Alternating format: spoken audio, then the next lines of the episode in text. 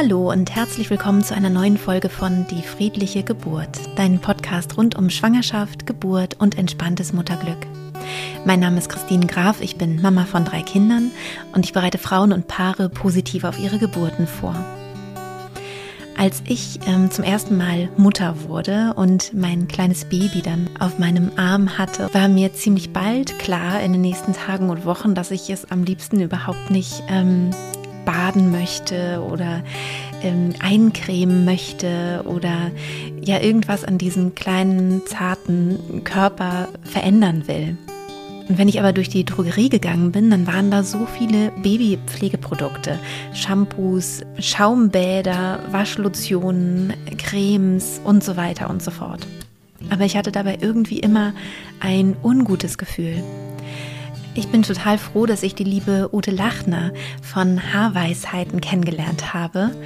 Ähm, ich finde sie sehr faszinierend mit ihrem Projekt, mit ihrer Arbeit, denn sie hat einen ganz natürlichen Weg gefunden, mit ähm, Haaren umzugehen und spricht heute mit mir hier in diesem Interview über Haarpflege, für die ganze Familie, also für das Baby, für das Kleinkind, ähm, für Kind, Jugendliche und auch Erwachsene.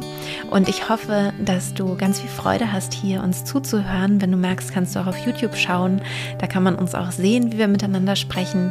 Und vielleicht bist du ja auch inspiriert, ähm, einen natürlichen Weg für dich und deine Familie zu finden, der zu dir passt. Liebe Ute, ich freue mich sehr, dass du heute bei mir im Podcast zu Gast bist zum Thema Haare für die ganze Familie. Ähm, und magst du dich einmal vorstellen für alle, die dich noch nicht kennen? Ja, sehr gerne. Also erstmal, ich freue mich auch riesig, dass ich hier sein darf. Das ist für mich eine große Ehre. Ich höre deinen Podcast schon eigentlich echt ganz viele Jahre und finde das einfach ein wunderbarer Podcast, einer der besten, den ich kenne. Wow. Und auf jeden Fall, ja.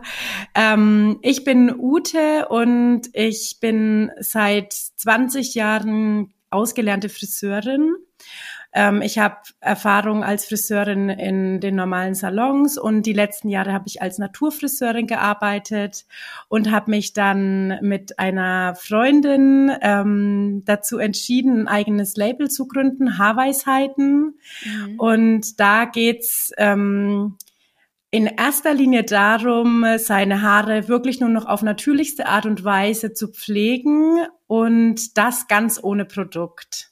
Mhm. Das klingt sehr radikal auf den ersten Blick, wenn man so denkt, so gar kein Produkt, kein Shampoo, kein nichts, gar nichts. Ähm, und da kommen wir, glaube ich, auch später noch dazu, also da noch, da noch ein bisschen tiefer einzusteigen, was das eigentlich bedeuten kann, auch für uns Erwachsene. Und ähm, du bist ja selber auch Mama. Genau. Ja, ich habe einen zweijährigen Sohn, genau. Ja, du hast genau. also ja. auch eine Familie und kannst eben auch darüber sprechen, ne? wie ist es im, im Kontext und wie ist es mit den unterschiedlichen Lebensphasen. Genau, ja.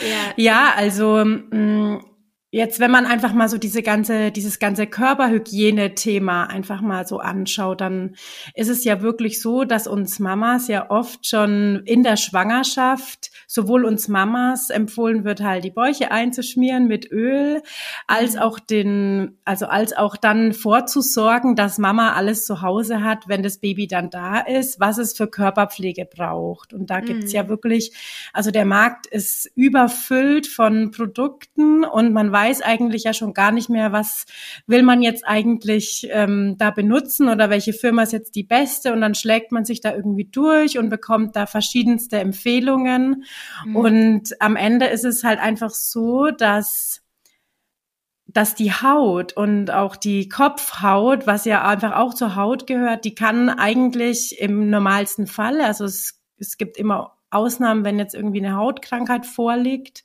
Aber im Grunde genommen kann eine Haut das ganz von alleine. Also eine Haut kann sich regulieren. Ähm, eine Haut wird im Grunde genommen gerade bei Babys einfach überhaupt nicht schmutzig. Ja, ja. ist interessant, ne? Stinkt auch nicht. Also ja. Kinder überhaupt, ne, riechen immer, also vor allem die eigenen großartig. Ja. ja. Was ja auch irgendwo von der Natur auch ähm, mit Absicht so gemacht wurde, ne, dass wir mhm. unsere Kinder am Geruch auch erkennen. Mhm. Und wenn man dann beginnt, weil man es ja wirklich auch gut haben möchte und das Beste machen möchte und man beginnt dann das Baby das erste Mal zu baden oder vielleicht auch erst beim zweiten, dritten Mal und macht dann was in das Wasser mit rein. Ab dem Zeitpunkt ist es ja eigentlich so, dass wir total unbewusst, weil es macht ja keiner bewusst, wir sind ja auch damit aufgewachsen. Ne? Mhm. Also wir sind ja auch groß geworden mit, okay, du musst deinen Körper mit Shampoo, äh, mit die Haare mit Shampoo waschen und den Körper mit Duschgel. Mhm. Und dann greifen wir hm, von klein auf eigentlich in das Organfunktion, also in die Organfunktion Haut ein, weil die mhm. Haut ist ein Organ, ne? unser größtes Organ. Und ich sag immer, also Vergleich ist mit deinem Herz zum Beispiel oder der Lunge, du würdest nie so unbewusst da irgendwie einschreiten und sagen so, okay, jetzt mache ich mal irgendwie was, weil alle sagen, das ist gut, ne? Da würde man immer auch in Absprache gehen. Mhm. Genau. Und dann ist es halt so ein, dann geht halt so ein Kreislauf los. Ne? Also die Haut mhm. wird in ihrer Funktion gestört und vor allen Dingen, ich wasche quasi den Säureschutzmantel von der Haut ab und ich wasche Bakterien von der Haut ab, die eigentlich auf der Haut sind, um eben andere Bakterien von außen nicht ranzulassen.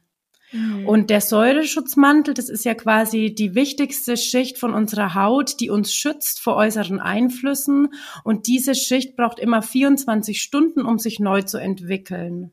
Mhm. Also es ist bei Babys ja manchmal noch oder meistens noch so, dass man jetzt wirklich vielleicht einmal die Woche badet. Da ist es dann noch so okay. Deswegen merkt man auch oft nicht so diesen radikalen Umschwung, so hoch, jetzt ist die Haut plötzlich schlecht, ne? aber umso älter man wird, umso öfter hat man dann irgendwie das Bedürfnis, sich reinigen zu müssen mit mhm. Seife oder mit Shampoo.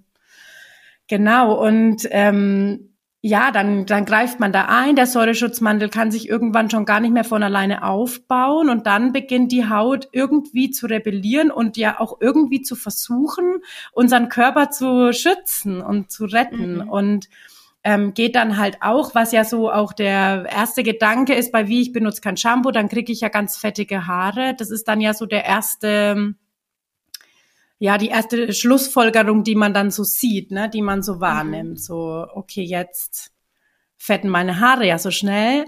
Ich muss jetzt waschen, weil so will ich nicht rumlaufen. Mhm. Und dann kommt man da einfach so schnell halt nicht mehr raus.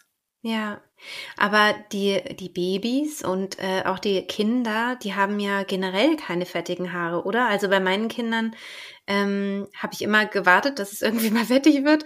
Und ich, ich weiß auch, ich glaube, ich hatte immer eine ganz gute Intuition, ganz gutes Bauchgefühl, was meine Kinder angeht. Ich habe nämlich tatsächlich die ähm, nicht mit Produkten gewaschen. Ich habe irgendwann mal was reingemacht zum Baden. Also super, ich habe die auch super selten gebadet, muss ich sagen. Und dann halt nur, damit es so ein bisschen Schaum gibt, weil es also einfach für den Spaß, ne, aber nicht für nicht für die Haut. Eigentlich tat es mir immer ein bisschen leid um die Haut, weil ich da am liebsten halt gar nichts dran äh, gegeben hätte. Und, ähm, und die Haare habe ich denen eigentlich wirklich nie gewaschen, also so gut wie nie gewaschen, tatsächlich. Und nach dem, was ich alles von dir schon gehört habe und weiß, war das auch tatsächlich eine gute Entscheidung. Ja. Ja. Also es geht ja so bei den Babys los, wenn man so das, wenn man so die Kopfhaut ähm, betrachtet, dann ist ja oft auch dieser Milchschorf, ne, mhm. oder diese Käseschmiere, also nicht Käseschmiere, dieser Kopfkneis. Genau. Ja. Genau. Und ähm, das ist ja quasi auch irgendwo ein Schutzmechanismus der Haut. Ich meine, wir wissen ja mhm. alle, die Babyköpfe, die sind ganz mit mit ganz großer Vorsicht zu be, ähm, zu be, zu behüten. Ja, man muss da ganz arg aufpassen. Es ist einfach auch noch die Knochen sind weich, die Haut ist ja auch noch so ganz frisch mhm. und auf mhm. der Kopfhaut bildet sich dann einfach oft so dieser Kopfkneis. Mm, ich sag das auch jetzt in dem Podcast so durch, der Kopfkneis, weil Milchschorf ist zwar umgangssprachlich das Gleiche, mhm. aber der Milchschorf ist eigentlich wirklich eine Krankheit, also eine Babyhautkrankheit. Ah, okay. Und das merkt man dann auch, wenn die Kinder sehr unruhig sind, zum Beispiel, und viel weinen auch, dann kann es, und, und sie wirklich viel Schorf auf dem Kopf haben, dann sollte man da mal gucken und das vielleicht wirklich mal nachgucken lassen, weil vielleicht leiden die dann unter extremen Juckreiz oder so. Also das ist wirklich der seltenste Fall. Ich denke, auch Hebammen können das wirklich gut differenzieren, ähm, ob, weil die sehen ja so viele Babys, ne? Ähm, mhm. Aber im Grunde genommen ist es ein Schutzmechanismus der Haut und die Schüppchen, also diese ab, das ist ja abgestorbene Haut, die löst sich von ganz allein, wenn sie, wenn die untere Haut bereit ist, den Kopf zu schützen. Also wenn ich jetzt zum Beispiel hergehe mhm. und mache da Olivenöl drauf und puppel das dann so ein bisschen ab, weil damit geht es ganz gut weg. Oder auch wenn die trocken sind, kann man ja auch so ein bisschen kruppeln. Hm, das würde ich eigentlich immer nicht empfehlen, weil das sein kann, dass einfach die Haut, die da unten drunter liegt, noch nicht reif ist. Und wenn ich die dann zu grob mhm, irgendwie abnehme, ja. dann, dann liegt einfach wieder neue Haut auf meiner Kopfhaut drauf, die einfach noch nicht reif ist, da zu sein, so, ne, oder komplett so als erste Schicht da zu sein. Und was da zum Beispiel immer hilft, mhm. und ich glaube auch, die meisten Mamas haben es zu Hause, man nutzt es nur so wenig, ist eine Bürste. Also die Babys ähm, haben mhm. meistens die beste Bürste für Babys ist eine mit Ziegenhaar, weil das so ganz weiches, flauschiges Haar ist. Und also ich sehe die auch ganz oft mhm. ähm, in, in sämtlichen Märkten ähm, gibt sie zu kaufen und ich sehe die eigentlich auch bei jeder Mama auf dem Wickeltisch. Aber ich glaube, ähm, mhm. diese Bürsten, also diese Bürstenroutine, die ist nicht so, die steht nicht so im Vordergrund und es ist eigentlich total was Schönes, weil erstens mal ist es eine super Massage fürs Kind. Es kann auch total beruhigend und entspannend mhm. wirken, auch gerade viele Mamas, die vielleicht tragen oder auch Papas, ne? Und das Baby ist so wirklich ja sowieso mit dem Kopf mhm. so vor einem. dann einfach mal die Bürste in die Hand nehmen und mal zwei, drei Minütchen da so drüber bürsten also das kann unglaublich entspannend sein, auch für das Baby. Und wenn ich halt meinen, also wenn ich den Kopf bürste, dann kann die Bürste die Schüppchen lockern und mit rausnehmen, die auch schon bereit sind abzufallen. Genau. Ja, super. Ich glaube, da besteht einfach das Missverständnis, dass Bürsten für die Haare da sind, ne? Und es ist ja. ja vor allem für die Kopfhaut auch einfach gut. Ja, für beides. Ne? Also Bürsten ist für Kopfhaut, also es ist eigentlich die mechanische Reinigung der Kopfhaut oder der Haut. Und für die Haare hat es mhm. den Vorteil, weil Haare sind ja aufgebaut wie so ein Tannenzapfen und mit so Schüppchen außen dran. Mhm. Und wenn ich jetzt ähm, mir einen Tannenzapfen vorstelle, der frisch vom Baum gefallen ist, der glänzt, die Schüppchen sind super, die, die liegen so ganz nah an dem Tannenzapfen an. Und das ist das Haar im besten Zustand so. Und wenn mhm. ich jetzt einen Tannenzapfen finde, der vielleicht schon ein paar Wochen oder Monate auf dem Boden liegt, dann sind die Schüppchen oft so geöffnet und der glänzt einfach auch nicht mehr. Und so kann man sich ein Haar vorstellen, das einfach oft gewaschen wird und natürlich, umso mehr man auch chemisch da irgendwie rangeht, umso äh, mehr öffnet sich diese Schuppenschicht. Aber es kann auch schon ganz alleine nur vom Waschen passieren. Also das Haarewaschen, ich sage immer, das falsche Haarewaschen, das sind eigentlich 80 Prozent unserer Haarprobleme kommen von der falschen Waschtechnik oder dem falschen Waschen. Ja. Mhm. Und, und, die, und die ähm, Bürste, die kann das sozusagen ja bei, wieder glätten. Ah ja, genau.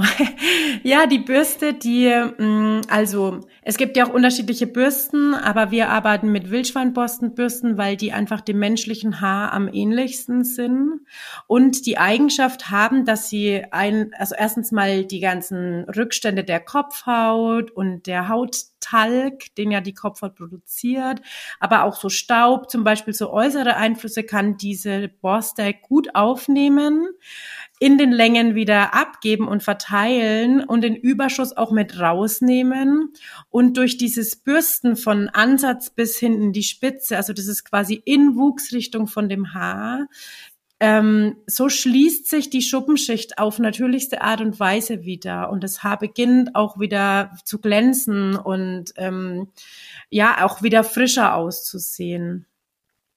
Genau. Und mhm. bei Babys da oder bei Kleinkindern, das, das machen ja intuitiv auch viele, die trotzdem auch sagen so, ja, nee, eigentlich mein Kind habe ich jetzt noch nie die Haare gewaschen. Ne, das geht dann irgendwann so los, wenn sie sich anfangen, so Sachen reinzuschmieren, wo man dann denkt so, oh, jetzt ja. muss ich. Und auch da kann ich sagen, also bis jetzt ist alles rausgegangen bei meinem Sohn auch und er hat also über Honig und irgendwie Schlamm oder also er hat schon ziemlich viel im Haar gehabt und Sonnencreme auch zum Beispiel. Also ähm, ich creme zwar sehr mhm. wenig, aber wenn ich mal cremen muss, dann äh, war das auch schon im Haar und es ging auch auf jeden Fall wieder raus, einfach mit Wasser. Ja. ja. Ja, ja, das ist total, das ist total spannend. Ähm, Wann würdest du denn beginnen mit dem, mit dem Bürsten sozusagen? Also du würdest, beziehungsweise mit der anderen Bürste. Du hast ja erzählt, es gibt erstmal die Ziegenhaarbürste für die, für die Babys. Und dann würdest du irgendwann ja umsteigen, denke ich, auf die Wildschweinborstenbürste. Ja, also bei ähm, Kindern ist es noch so ein bisschen anders, weil, ähm, also man hat ja auch insgesamt drei verschiedene Haare auf dem Kopf in seinem Leben. Also das Babyhaar, das ist so Wollhaar, das ist noch so ganz flauschig und da ist auf jeden Fall mh, hm, das Ziegenhaar die beste Bürste für die Haare, für diese ganz weichen Pflaumenhaare. Die haben ja die Babys auch oft noch so am Körper und so an den Ohren, wenn sie auf die Welt kommen. Und das wechselt dann so nach einem Jahr ungefähr. Da merkt man dann auch so, okay, irgendwie die Haarstruktur wird fester. Bei manchen dauert es auch ein paar, also dauert auch mal zwei Jahre, bis sich das so verändert. Aber man merkt es, die Haarstruktur wird fester. Manchmal ändert sich dann auch die Farbe noch mal so ein bisschen. Und da ist es dann oft so, dass ich so ein, ähm, dass, dass ich so eine Zwischenbürste empfehle. Das ist ähm, eine aus Rosshaar, also vom Pferd, ne, Pferdehaare. Die sind nämlich so mittel. Also die sind noch nicht ganz so stark, aber auch halt nicht mehr so schwach wie jetzt die Ziegenhaarbürste. Und dann gibt's sogar noch eine Vorstufe von der Wildschweinborstenbürste, weil eine Wildschweinborstenbürste von guter Qualität hat eine sehr starke Borste. Und die ist oft für Kinder einfach noch zu stark, je nach Haarwuchs auch. Ne? Ich, ich finde, es ist immer ganz schwierig, das in so Alter zu unterscheiden, weil die Kinder ganz unterschiedliche Haare haben in unterschiedlichem Alter. Aber ähm, da kann man auch gern mal nachfragen. Also ich bin da immer total ähm, offen für auch Fotos schicken, dass ich einfach da mal kurz drüber schaue und dann wirklich eine Empfehlung auch mitgeben kann, dass man dann auch wirklich die richtige Borste hat. Weil vor der Wildschweinborstenbürste gibt's quasi noch die, ähm, die Hausschweinborste, die ist einfach auch nicht so kräftig. Und die ist dann einfach für ein Kinderhaar, für ein, für ein voll entwickeltes Kinderhaar sozusagen. Und die richtige Wildschweinborstenbürste, mit der Erwachsenen, also wir Erwachsenen jetzt unsere Haare bürsten, die kommt dann, ja, an dem Punkt, wo das Kind einfach einen richtig gut entwickelten Haarwuchs hat. Oder auch mal bei einem Mädchen, das irgendwie mhm. mit sieben vielleicht schon wirklich richtig viel langes Haar hat, bis runter an die, ähm, an die Schulterblättern oder so, oder sogar noch länger, dann macht es einfach Sinn, auch gleich umzusteigen und, und gleich eine Wildschweinborstenbürste zu nehmen, weil die ja dann auch einfach ganz viele Jahre der Begleiter ist, ne? Und man nicht dann irgendwie zehn Bürsten zu mhm. Hause mhm. hat. Genau. Ja. Gibt es eigentlich auch eine, eine vegane äh, Variante von Bürsten sozusagen? Also wenn man sagt, man möchte nicht äh, überhaupt nicht so mit Tierprodukten arbeiten. Ja, also wir haben ähm, ganz viele vegane Borsten und Bürsten getestet, weil uns das eigentlich auch sehr wichtig war, so vegan wie möglich zu arbeiten. Leider ist es aber so mhm. gewesen, dass die alle durch unseren Test gefallen sind, weil einfach diese vegane Borste nicht die Fähigkeit hat wie eine Tierhaarborste, dass sie einfach ähm, den Talg zum Beispiel gut aufnehmen kann. Und mh, mm, was auch ein, ein, Grund war, warum wir uns dagegen entschieden haben, die überhaupt gar nicht bei uns mit aufzunehmen in unser Sortiment, ist, dass sie wirklich nach wenigen Bürstenstrichen äh, eigentlich schon die Grätsche gemacht hat und die Borsten nach außen abgestanden sind. Und das passiert bei der Wildschweinborstenbürste mhm. auch mal, aber die, die kann man einfach zurückbiegen. Und das war bei der veganen mhm. Bürste einfach nicht gegeben. Und eine Wildschweinborstenbürste, die kann ein Leben lang halten, wenn man sie gut pflegt. Und dann war bei uns einfach der Nachhaltigkeitsaspekt äh, im Vordergrund. Dann haben wir gesagt, okay, ähm, dann so. Und es ist ja auch wirklich so, also das, die Borste stammt vom Wildschwein, also das lebt wild. Und es wird auch nicht, ähm, also es kommt nicht zur Tötung durch die, wegen den Borsten, sondern die Borsten sind ein Abfallprodukt. Mhm. Das ist auch bei den ganzen anderen Tieren so, ähm, das eigentlich weggeschmissen werden würde. Genau. Mhm. Hm. Also vegane, ja, so ich, eine vegane Bürste, genau, genau. Mhm. Wir haben halt, also eine vegane Bürste kann ich benutzen, wenn ich jetzt sag, ich möchte äh, ja vielleicht einfach mal meine Haare bürsten, so. Aber wenn ich wirklich damit arbeiten möchte, ähm, um mein Haar besser zu pflegen und natürlicher zu pflegen, dann ähm, ist sie nicht geeignet. Genau. Ja, ja. Ja. Ja, spannend. Das ist sehr spannend. Wie ist es denn ähm, von der Häufigkeit des, des, des Bürstens her? Also, ähm, so wie ich deine Arbeit ähm, bislang kenne, ist es so, dass man täglich bürstet, also als erwachsener Mensch, ähm, und zwar auch recht lange, also so zehn Minuten am Tag ungefähr sich wirklich Zeit nimmt zu bürsten. Aber wie ist es jetzt bei einem Baby oder wie ist es auch bei einem Kleinkind oder eben bei einem, bei einem Kind auch? Also bei meiner Tochter zum Beispiel merke ich das Bürsten, also sie möchte ganz ganz gerne eigentlich eine Woche oder zwei die Haare nicht gebürstet haben. Sie möchte sie möglichst verfilzt haben und möglichst, dass ihre Locken kreuz und quer durch die Gegend stehen. Und ähm, ja, was, was, was wäre denn da eigentlich sinnvoll? Was würdest du da empfehlen? Also erstmal ähm, glaube ich, dass es oft so ist, dass wenn Kinder damit aufwachsen, dass man sich regelmäßig bürstet, dann ist es irgendwie was ganz Normales.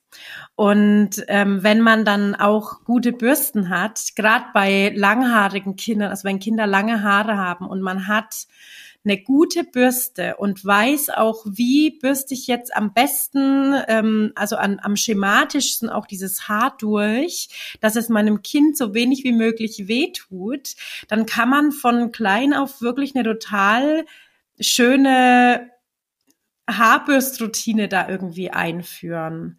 Ne? Also ähm, mhm. das mal so vorweg. Also wenn ein Kind es gewohnt ist, zum Beispiel jetzt mein Sohn, der sieht halt mich bürsten, der sieht mein Mann bürsten, der sieht meine Mutter bürsten, so der sieht halt alle immer irgendwie bürsten.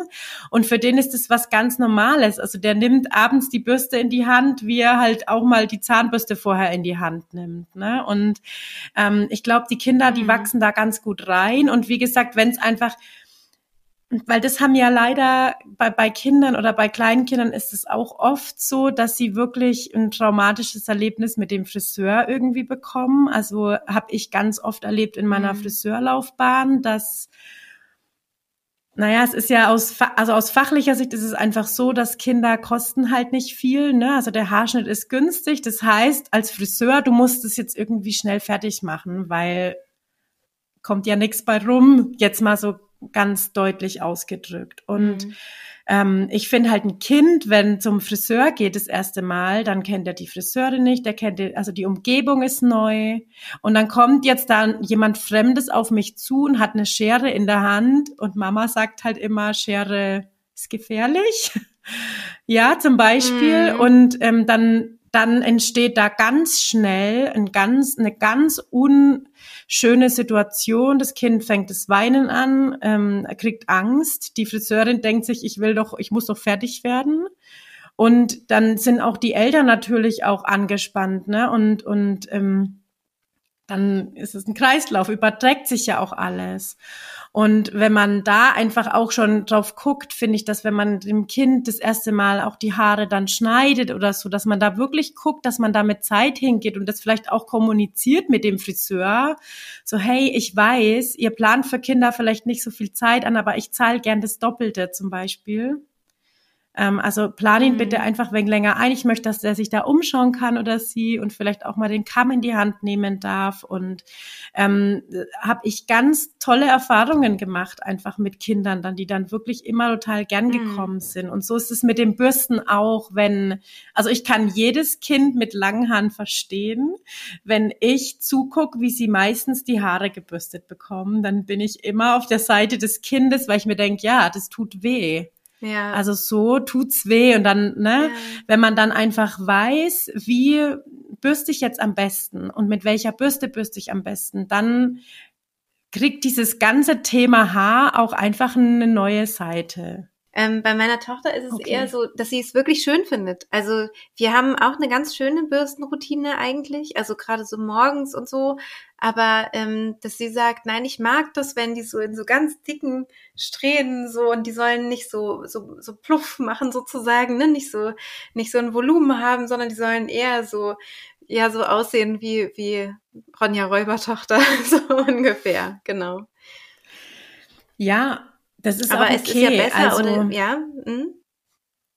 Naja, also wir Erwachsenen müssen halt oft bürsten und viel bürsten, gerade am Anfang, weil wir ja diese Überproduktion von diesem Talg haben. Der entsteht durch das viele Haare mhm. waschen mit Shampoo, nehmen wir den Talg von der Kopfhaut runter. Die, die Haut denkt, oh Gott, mhm. ich muss mehr Talg produzieren, weil ich muss meine Kopfhaut schützen und mein Haar pflegen.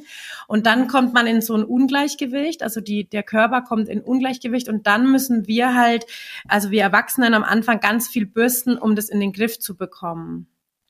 Und bei Kindern fehlt es ja oft, ne, weil Kinder einfach auch nicht so viele Jahre schon ähm, gewaschen wurden mit Shampoo oder vielleicht auch noch gar nicht. Also ist dieses Problem Überproduktion Talg nicht vorhanden. Und dann macht's auch nichts, wenn ich nicht regelmäßig mhm. bürste, weil wenn das Kind dann, weil meistens ist es ja auch so, dass es uns, also dass es unseren Kindern überhaupt nicht so stört, wenn da jetzt irgendwie im Nacken vielleicht auch mal so eine Rasterlocke sich entwickelt. Dann ist das Kind meistens auch okay damit, nur sollte ja eigentlich gebürstet sein. Ne? Also wir Erwachsenen haben da ja auch oft dann so diese, diesen Wunsch von mhm. schönes, gepflegtes Haar.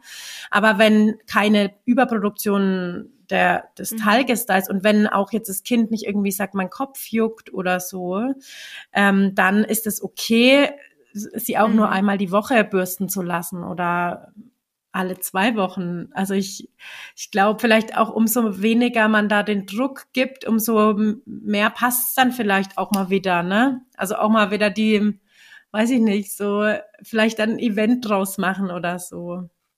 Ja.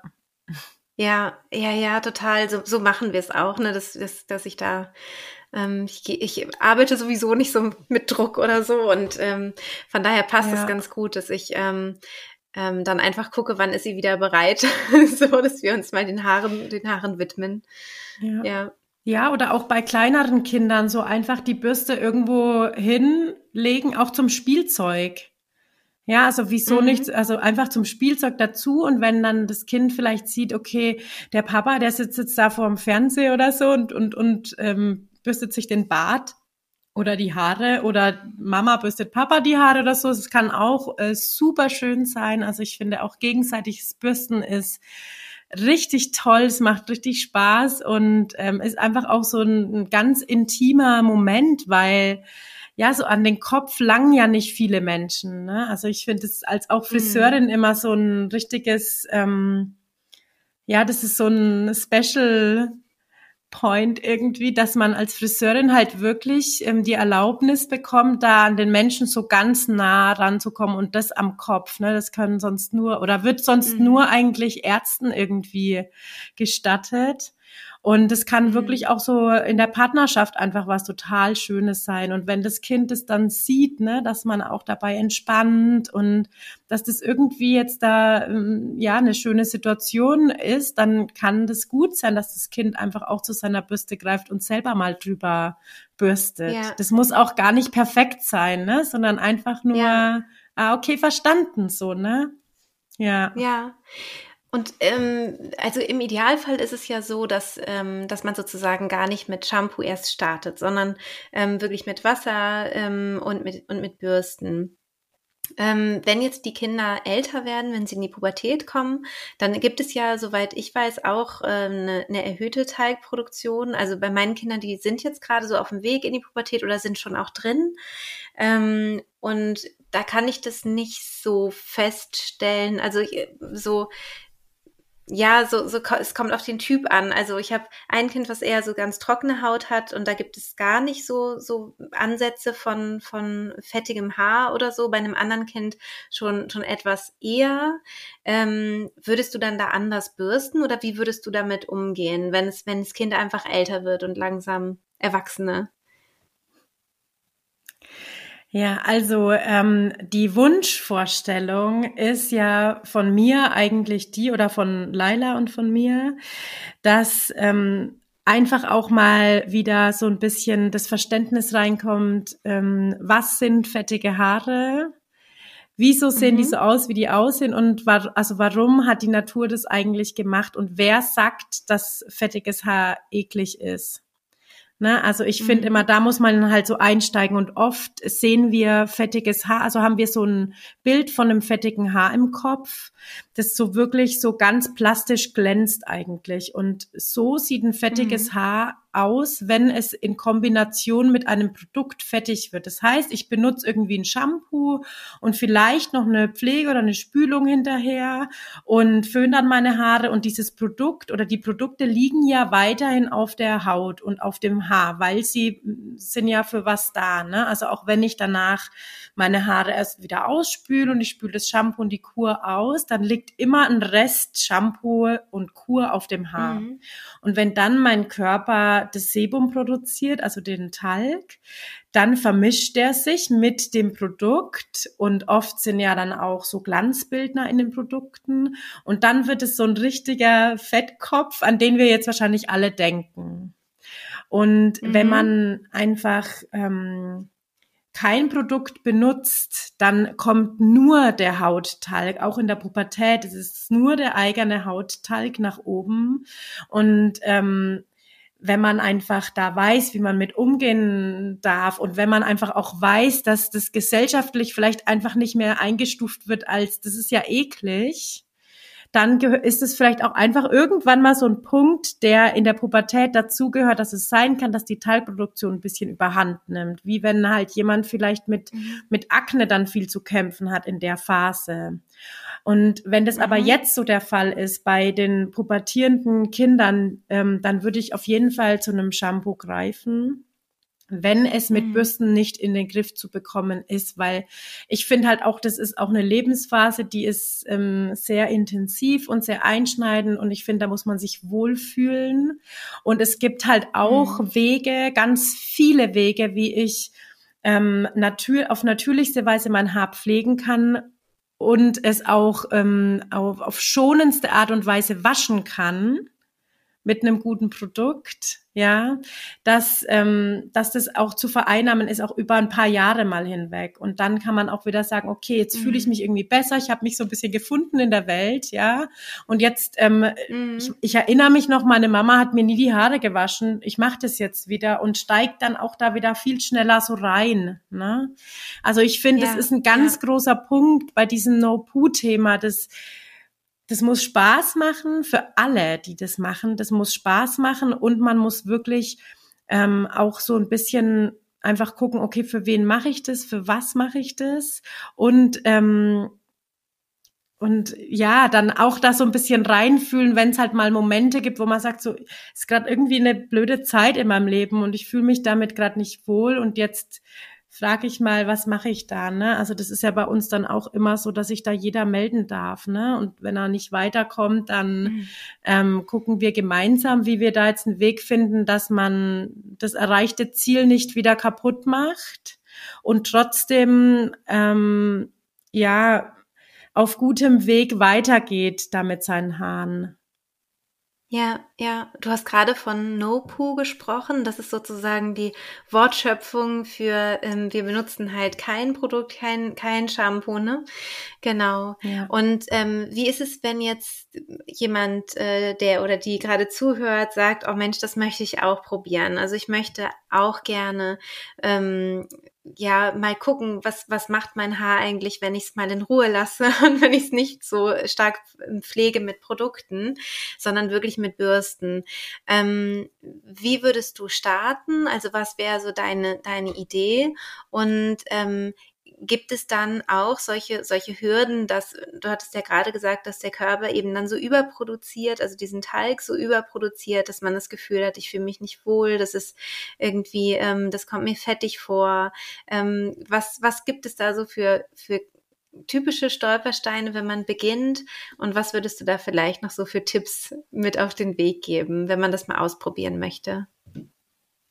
Ja, also grundsätzlich ist es auf jeden Fall so, dass man, wenn man jetzt beginnt, Produkte wegzulassen, dann heißt es nicht, dass man plötzlich weniger Arbeit mit seinen Haaren hat, weil es ist eher mh, hm, fast ein bisschen der Umkehrschluss oder bei vielen der Umkehrschluss. Also es ist oft so, dass man sich, wenn man sich dazu entscheidet, erstmal mehr Zeit in sein Haar investieren darf weil man wirklich am Anfang viel bürsten muss oder die meisten viel bürsten müssen. Meistens ist es so, dass wenn ich jetzt ein glattes Haar habe oder ähm, vermeintlich ein glattes Haar habe, dann ist es oft so, dass man ähm, den schwierigeren Start hat, aber auch die größte Veränderung, weil halt Produkte, die auf dem Haar liegen, also wir müssen uns ja vorstellen, wir kennen unser Haar, wir wissen nicht, wie sich unser Haar anfühlt. Ähm, wie es aus dem Kopf kommt von unserer, also von der Natur aus, sondern wir kennen unser Haar nur mit Produkten besetzt. Das heißt, mhm. wenn ich jetzt einfach der Meinung bin, ich habe schon immer glattes Haar und äh, Schnittlauchlocke oder wie auch immer, dann ist es ganz oft so, dass sobald ich die Produkte weglasse und meine Haare bürste, dass da einfach ein Haar zum Vorschein kommt und eine Bewegung zum Vorschein kommt, von der man einfach keine Ahnung hatte, dass die da ist.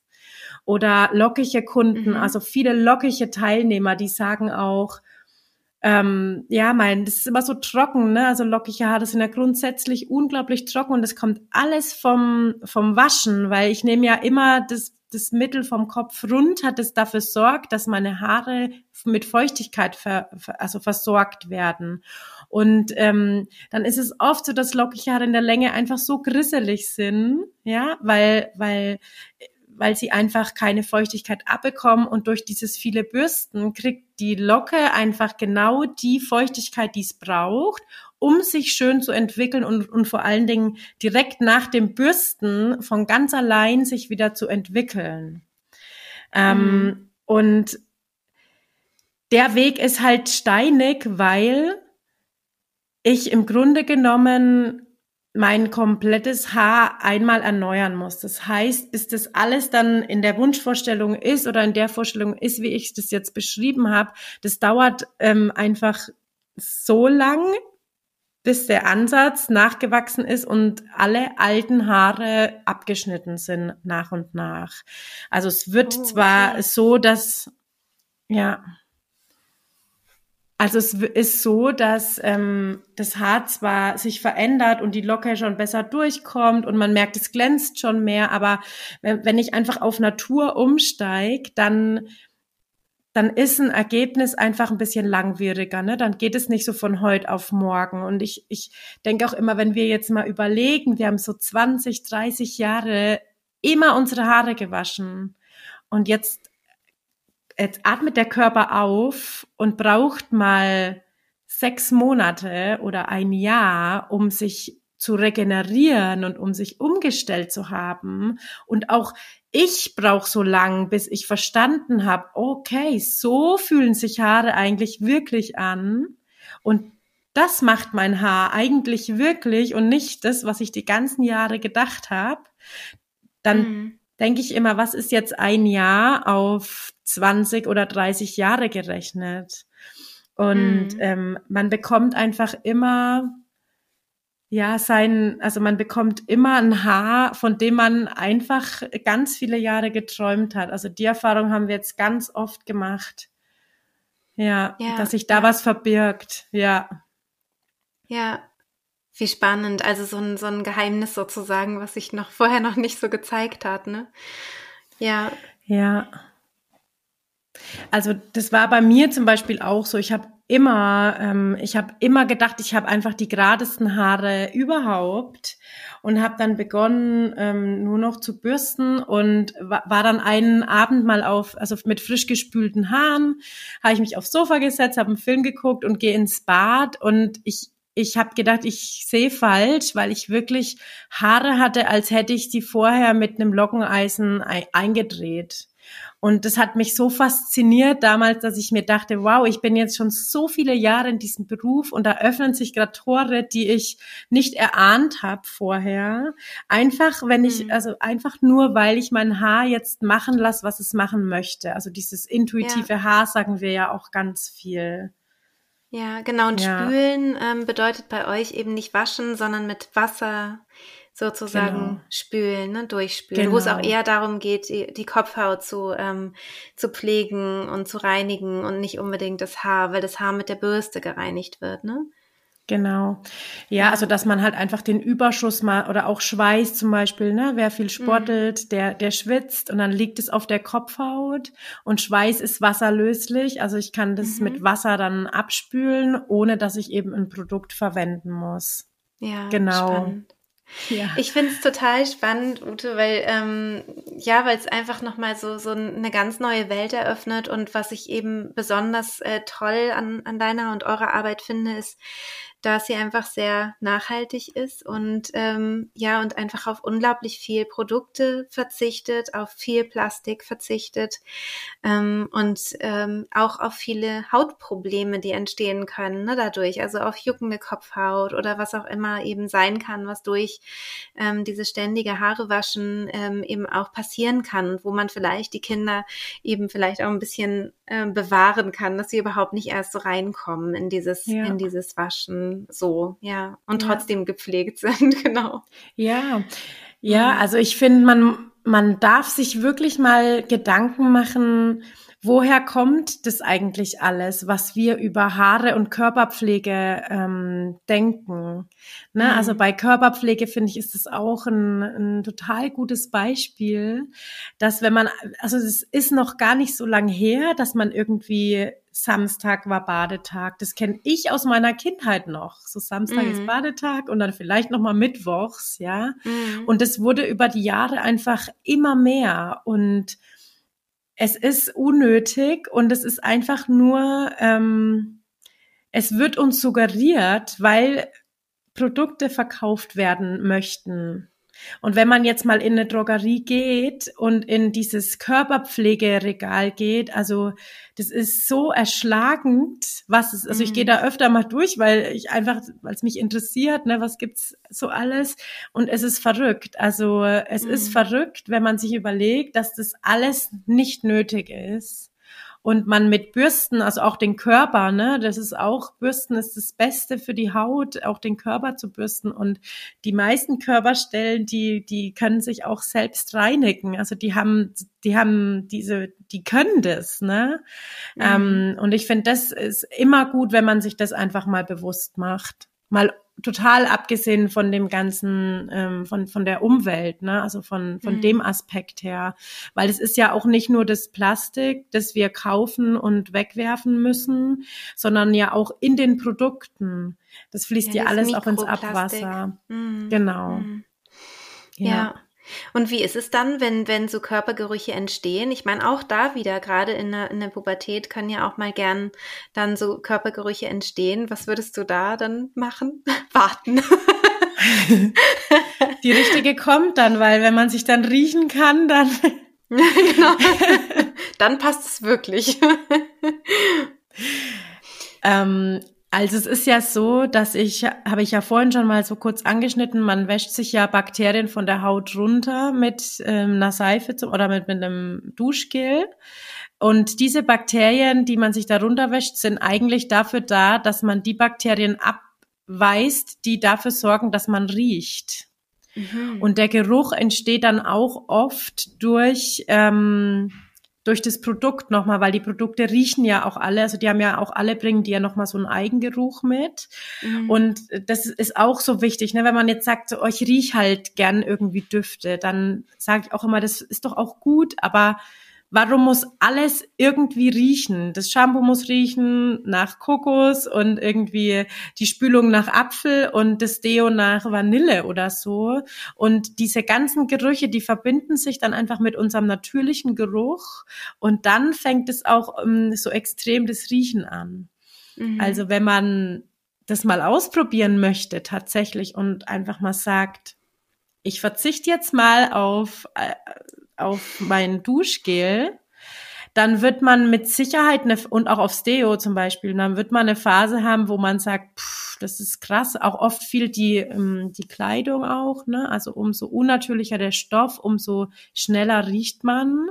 Mhm. Ähm, aber es wird sich regenerieren weil mhm. einfach mhm. die Bakterien wieder beginnen zu arbeiten, die, die da sein dürfen, weil ähm, die da sein, also die, die, die sind ja von unserer Haut da, ne? Also so Hautbakterien. Ja. Genau. Und da würde man dann wahrscheinlich auch spülen. Also man würde schon duschen, aber eben nicht genau. mit einem Produkt, sondern genau. ohne. Mhm. Genau. Ja. ja, das ist also, echt ja. spannend. Ja.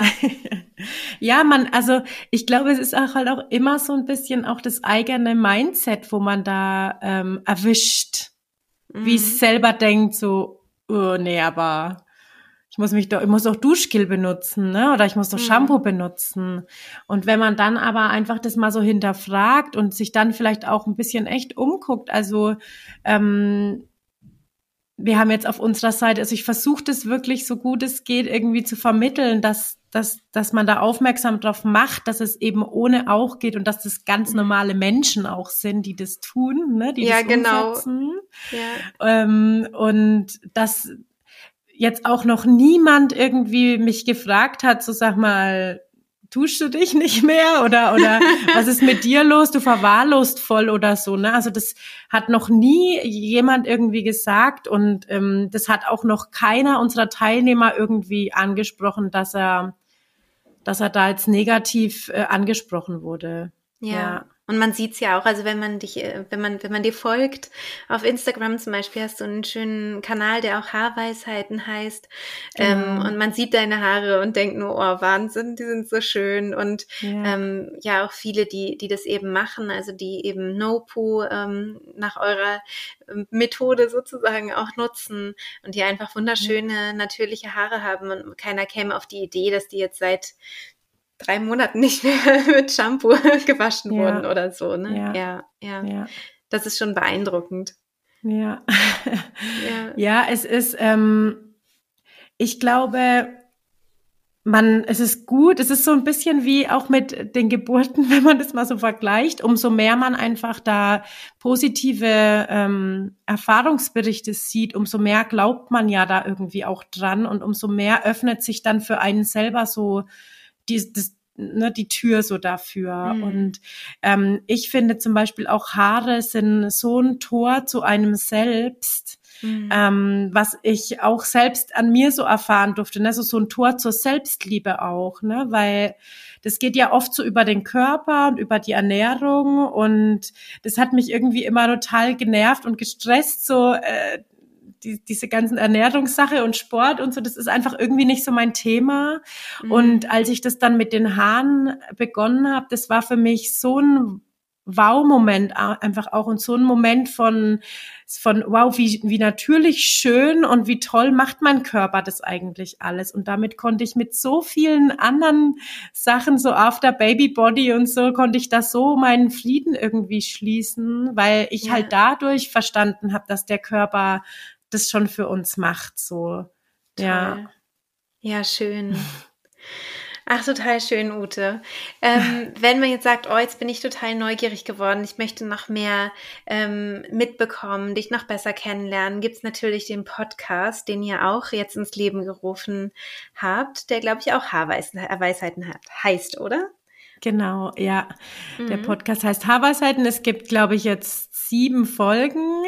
Ja. Und ähm, wir haben auch gleich ganz am Anfang das Thema graue Haare ähm, aufgegriffen mhm. oder halt eben der Unterschied zwischen gefärbten Haaren und natürlichem Haar, weil das ähm, ist, glaube ich, auch ein Thema, das ganz äh, viele Menschen betrifft, eigentlich fast alle. Und ähm, das ist auch von mir so ein mega Herz Projekt, weil graue Haare sind das Natürlichste auf der Welt und ähm, wir kämpfen alle so sehr dagegen, dass ähm, das wirklich manchmal ähm, ja wirklich in den in den Alltag sehr eingreift, so ein graues Haar und genau, also da total gern mal reinhören und auf unserem Instagram-Kanal, da versuchen wir wirklich auch immer ganz viel zu zeigen, ähm, was mhm. da so bei uns los ist. Und wir haben natürlich auch eine Internetseite, das ist auch www.weisheiten.de. Und da findet man quasi zum Beispiel auch den Online-Kurs und ähm, einfach da nochmal so ganz kurz drauf einzugehen. Ähm, es ist ja so, dass es im Internet unglaublich viel eigentlich Infos gibt über dieses No-Poo oder also No-Poo bedeutet ja eigentlich ähm, Haare waschen ohne Shampoo. Mhm. Oder dann gibt's Only Water und dann gibt's Only Sebum und ich finde diese ganzen Differenzierungen eigentlich ähm, unnötig. Also ich finde, mh, mm, ja, Haare pflegen ohne alles finde ich eigentlich ähm, einen sehr passenden Begriff. Mhm. Und es ist halt einfach so, dass es im Internet oft so ist, dass es von Laien ähm, gezeigt wird und halt die Erfahrungen von, von der Person gezeigt wird. Aber Haare sind einfach super individuell und jeder mhm. Mensch ist individuell. Und das, was bei dem einen halt gut funktioniert, funktioniert bei dem anderen gar nicht. Und dann geht man da oft frustriert raus aus dem Thema. Ja. Und ja. Ich, ich habe auch ähm, bei, bei YouTube mal so geschaut, ne, wie ist es eigentlich mit No-Poo und so einem, ja, mein Selbstexperiment und da wurde halt auch gar nicht gebürstet oder irgendwas und merkte so, wie die Haare immer schlimmer aussahen. Ja. Und das ist dann natürlich auch nicht das, was deine Arbeit ausmacht, ja. Ja. ja genau. ja. Ja, genau. Das ist halt so ein Grund, ne? Wo, oder dann auch mhm. so viele Foren, wo dann jeder irgendwie hat. Und dann, ich finde, dann wird's auch wieder so mega kompliziert, weil dann so, ja, mach Ei drauf oder mach mit Natron, mach mit Roggenmehl und, und das braucht's halt alles nicht. Und viele von, also zum Beispiel Roggenmehl ist halt von der Struktur ein ganz ähm, raues Produkt. Und wenn ich mir jetzt wieder mein Haar vorstelle, das aussieht wie ein Tannenzapfen in Verbindung mit so einem rauen Mehl und das dann so aneinander reibt, ähm, während es gewaschen wird, dann öffnet es meine Haarstruktur. Und ähm, wenn die Haarstruktur, also die äußerste Schicht, die Schuppenschicht geöffnet ist, ist es immer schlecht fürs Haar. Also das mhm. sieht man als erstes, dass das Haar einfach nicht mehr glänzt, weil einfach das Licht ja nicht mehr reflektieren kann. Mhm. Aber sobald einfach diese äußerste Schicht ist ja auch die Schutzschicht und wenn die geöffnet ist, dann beginnt das Haar porös zu werden und im schlimmsten ja. Fall splitzt es dann auf. Ähm, und deswegen haben wir uns dazu entschieden, okay, wir machen einen Online-Kurs, wo jeder der möchte, lernen kann, wie er äh, auf beste Art und Weise seine Haare bürstet, also die Bürstentechniken und die Wasch- oder, oder Spültechniken sind da eigentlich genauestens beschrieben. Wie reinige ich meine Bürste? Das ist, finde ich auch, es ist mindestens genauso wichtig. Mhm. Und es basiert halt alles auf 20 Jahre langer Friseurerfahrung von, ja. also meinerseits. Ähm, und dann hat man so die Basis, wo man starten kann. Und wenn dann noch Fragen aufkommen oder wirklich einfach mal auch so ein Tief ist, wo man sagt, so, ist es noch normal oder wie fühlt sich das gerade an? Ich, ich, ich bin gerade irgendwie durcheinander oder es, ähm, ich habe gerade irgendwie Sorge. Dann ist auch einfach der persönliche Support von mir dabei, wo man sich dann am besten per WhatsApp melden kann oder ja. Signal oder so, dass man dann einfach noch mal guckt, ne, ähm, okay, was ist bei dir gerade los? Wie sieht es gerade aus, dein Haar? Und was können wir jetzt dagegen tun, dass es wieder besser wird? Ja, und ich glaube, das ja. ist auch ähm, einfach echt wichtig. Ja, ja, das glaube ich auch. Und es gibt natürlich auch die Bürsten, ne? Die sind genau, auch die sind dabei. auch, ja, gut. genau, das ist auch so ein Punkt, den wir uns sehr lange überlegt haben und ich mhm. immer noch sehr glücklich damit bin, wie wir es uns, ähm, also wie wir uns dann tatsächlich entschieden haben, dass es ähm, die, die Wildschweinborstenbürsten, die gibt's nur in Verbindung mit dem Kurs und den mhm. Kurs gibt's nur in Verbindung mit den Bürsten, weil so eine Wildschweinborstenbürste hat äh, einfach ihren Wert, die ist teuer. Mhm, und ähm, ja, und wenn ich mir jetzt so eine Bürste kaufe und dann aber nicht genau weiß, wie ich damit jetzt umgehen soll, bestmöglichst, dann landet die wahrscheinlich irgendwann in der Ecke, weil man einfach nicht durchs Haar kommt und dann mhm. kriegt man da auch einfach ähm, kein schönes Ergebnis. Und beim Kurs ist es auch so, ne, wenn ich jetzt den Kurs mache und gucke und habe dann aber vielleicht nicht das also nicht die richtige Bürste für mein Haar, weil das mhm. suche ich ja auch für jeden individuell aus. Also es gibt dann so eine Haaranalyse, die man dann ausfüllen darf mit verschiedenen Fragen zu Kopfhaut, zu Haar und auch ein paar Bilder, die man hochladen darf, dass ich dann einfach wirklich gucken kann, okay, du brauchst die Bürste. Und ähm, dann funktioniert es auch mit dem Kurs. Genau. Ja, ja. ja schön. vielen, vielen Dank, liebe Ute. Ich wünsche äh, dir und euch auf jeden Fall weiterhin äh, viel Erfolg. Finde deinen Podcast auch total spannend und verfolge natürlich weiter deine Arbeit und ja, freue mich sehr, dass du hier darüber gesprochen hast. Ich bedanke mich total für die Einladung. Vielen herzlichen Dank, dass ich hier sein durfte und hier meine Haarweisheiten verbreiten darf. Das ist mir wirklich unglaublich ähm, wichtig und ähm, ja, ich bin dir da sehr, sehr dankbar. Ja, das war's mit dem Interview mit Ute.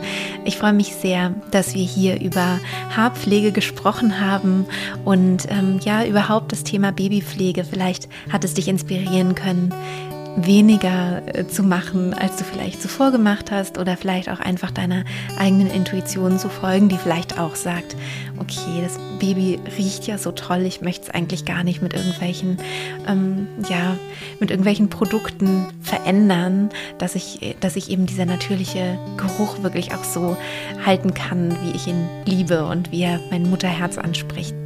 Wenn du Lust hast, dann schreib uns doch gerne. Auf Instagram sind wir beide zu finden. Ute findest du unter Haarweisheiten, mich findest du unter die.friedliche.geburt.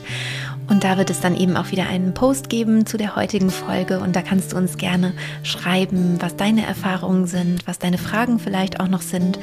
Ja, und vielleicht hast du es ja auch schon mal ausprobiert, das Haare waschen zu lassen oder ähm, ja eben weniger durchzuführen. Vielleicht gehst du auch schon zu einer Naturfriseurin oder einem Naturfriseur. Ähm, erzähl uns doch gerne davon und lass uns im Austausch sein. Darüber freuen wir uns sehr.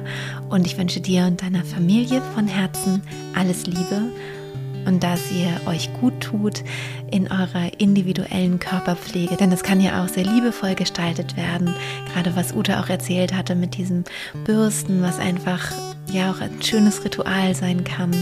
Oder ähm, einer Babymassage, die vielleicht gar kein Produkt braucht, sondern vielleicht auch einfach so ein Streicheln auf der Haut sein kann. Es gibt, glaube ich, ganz, ganz viele Möglichkeiten, sich in der, in, dem, in der täglichen Pflege miteinander zu verbinden und ein liebevolles Zuhause zu gestalten. Bis bald.